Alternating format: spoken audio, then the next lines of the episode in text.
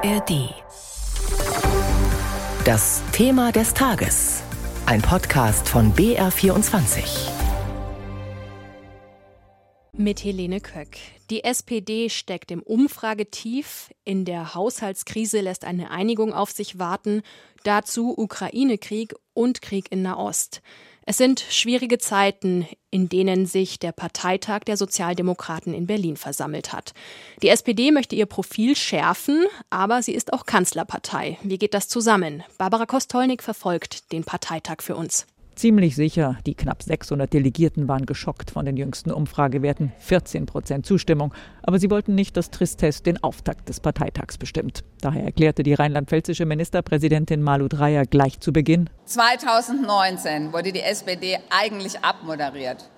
Wir sind kurz danach als stärkste Fraktion in den Deutschen Bundestag eingezogen. Totgesagte Leben länger ist allerdings nicht das Motto des Parteitags, sondern Deutschland besser gerecht. Darauf hoben auch die beiden Parteivorsitzenden Saskia Esken und Lars Klingbeil in ihren Reden ab. Vor allem Esken arbeitete sich dann geradezu daran ab, dass Friedrich Merz und seine CDU Deutschland eben nicht besser und gerechter machten, sondern spalten würden. Es tut mir weh, das zu sagen, aber mit einer seriösen Volkspartei hat das nichts mehr zu tun. Kein Verantwortungsbewusstsein. Kein Verantwortungsbewusstsein, keine Liebe zum Land. Da ist nur noch politischer Vandalismus. Auch Lars Klingbeil knöpfte sich in seiner Rede die Opposition vor. Schwerpunkt hier die AfD. Liebe Genossinnen und Genossen, die AfD führt dieses Land ins Verderben. Nichts wird durch diese Partei besser. Lasst uns das klar benennen. Die AfD steht für weniger Rechte für Arbeitnehmer, schlechtere Löhne, weniger Mitbestimmung. Die AfD ist eine arbeiterfeindliche Partei und sie hasst nicht so sehr wie den Rechtsstaat und unsere Demokratie. Um die SPD ging es aber dann doch auch noch in den Reden. Vor allem Klingbeil versetzte den Saal nachgerade in Ekstase, als er tief in die Seelen der Genossinnen und Genossen eintauchte. Wir kämpfen an der Seite der Unternehmen, der Beschäftigten für eine starke Industrie in Deutschland. Wir wollen, dass hier die Arbeitsplätze der Zukunft entstehen. Wir kämpfen um jeden Industriearbeitsplatz, liebe Genossinnen und Genossen. Das ist unsere Aufgabe und unsere Haltung in diesem Land. Beide, Klingbeil und Esken, kamen natürlich am Haushaltsloch der Ampelregierung nicht vorbei. Die SPD-Spitze will die Schuldenbremse reformieren und warb noch einmal heftig dafür, was vor allem Juso-Chef Philipp Türmer mächtig aufregte. Die Schuldenbremse ist eine Zuversichtsbremse. Sie ist eine Fessel für sozialdemokratische Politik. Lasst uns diese Fessel endlich abschütteln. Es gab durchaus Redebedarf. 43 Wortmeldungen, etliche für die Reform der Schuldenbremse, wenige so radikal wie der Juso-Chef. Am Ende ging der veränderte Antrag der Parteiführung zur Reform der Schuldenbremse durch. Gefordert wird jetzt, starre Begrenzung der Kreditaufnahme von Bund und Ländern abzulehnen. Der Leitantrag einstimmig angenommen.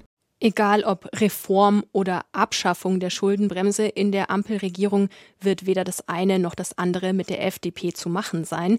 Und darüber will ich jetzt mit unserer Hauptstadtkorrespondentin Eva Huber sprechen. Hallo nach Berlin. Hallo nach Bayern.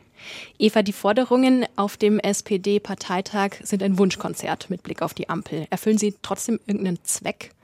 Ja, man muss schon schauen, was ist jetzt die Rolle dieses Parteitags und auch der Parteichefs Esken und Klingbeil. Das ist eine andere als die der Minister, der auch der SPD-Minister in der Ampelregierung und des Bundeskanzler Scholz. Die zwei äh, Parteichefs, die sollen das SPD-Profil schärfen. Und da geht es um die Kernthemen der SPD, das Soziale, die Gerechtigkeit, der Respekt. Und jetzt gerade zur Halbzeit der Ampel, da wird das auch immer wichtiger. Man merkt schon, dass gerade auf diesem Parteitag, die richten den Blick schon längst auf die nächsten Bundestagswahlen. Stand jetzt sind die 2025. 2020. Also darum geht es jetzt vor allem, da das SPD-Profil zu schärfen. Und es gibt noch ein bisschen zweiten Zweck, würde ich sagen. Da ist nämlich gerade sehr schwierige Verhandlungen ähm, in der Haushaltskrise. Scholz mit FDP und Grünen. Und ich denke, da will die SPD auch Pflöcke einschlagen, die SPD-Position betonen. Es wäre auch ein bisschen unklug, jetzt schon auf dem Parteitag zu sagen, ja, da und da, da könnten wir Kompromisse machen. Sowohl Esken als auch Klingbeil haben gegen die Union ausgeteilt. Erst gestern hatte ja CDU-Generalsekretär Linnemann von Kanzler Scholz gefordert, dass er im Bundestag die Vertrauensfrage stellen soll.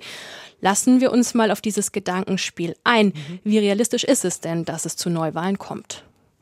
Also ich würde sagen, das ist jetzt vor allem eine Möglichkeit für die Union, weiter Druck auszuüben, unter Druck auf dem Kessel zu lassen. Ich halte äh, Neuwahlen im Moment für wenig realistisch, vor allem weil die drei Ampelparteien SPD, Grüne und FDP sehr schlecht dastehen in Umfragen. Die müssten bei Neuwahlen, die jetzt stattfinden, mit einem massiven Absturz rechnen. Deswegen denke ich, dass sie Neuwahlen vor allem vermeiden wollen. Bei der SPD und auch bei den Grünen hört man deshalb, denke ich, in letzter Zeit auch öfter das Argument, ja, auch Deutschland hat auch eine Verantwortung als Wirtschaftsmacht in der Welt. Da müsse man auch stabil bleiben und Neuwahlen wären da ein fatales Signal. Die wollen das also sicher nicht. Bei der FDP-Basis, da gibt es ein bisschen andere Stimmen, aber auch da halte ich es jetzt momentan nicht für realistisch, Neuwahlen. Mal schauen, wie sich die nächsten Wochen entwickeln. Genau, wir bleiben da dran. Noch einmal kurz zu den Vorstandswahlen auf dem SPD-Parteitag. Die Doppelspitze aus Esken und Klingbeil mhm. ist ja bestätigt worden. Wie ordnest du dieses Ergebnis ein? Ja, beide über 80 Prozent. Da würde ich jetzt schon sagen, das ist ein gutes Ergebnis, gerade in der jetzigen Situation. Die sehr schlechten Umfragewerte, 14 Prozent im letzten ARD Deutschland-Trend, auch das miserable Bild, das die Ampelregierung gerade in der Kommunikation abgibt. Da hat man auch in letzter Zeit zunehmend Kritik unter Sozialdemokraten gehört. Und in dieser Gemengelage, dass äh, da dieses Ergebnis rauskommt, das interpretiere ich schon ganz klar als Rückenwind für die zwei Parteichefs und auch ein bisschen als Signal nach außen. Die SPD, die zerfleischt sich jetzt nicht mehr selbst so wie früher, sondern soll da ein Garant für Stabilität sein. So das Signal, würde ich sagen. Zum Schluss ein Ausblick. Was wird denn morgen auf dem SPD-Parteitag erwartet? Ja, morgen hält Bundeskanzler Scholz eine Rede. Der war auch heute schon da und ähm, ja, der Applaus am Anfang für ihn, da würde ich sagen, der war ein wenig verhalten am Anfang. Der musste dann erstmal Fahrt aufnehmen. Man hat so ein bisschen das Gefühl, da halten sich gerade noch viele zurück. Ähm, wobei die Stimmung ja durchaus angespannt ist. Es gibt nicht, längst nicht alle sind glücklich mit der Regierung und wie das jetzt gerade läuft unter seiner Führung. Ich denke, das könnte morgen dann sehr spannend sein, ob Scholz die Delegierten mitreißen kann in seiner Rede. Vielen Dank für diese Informationen an Eva Huber, unsere Hauptstadtkorrespondentin.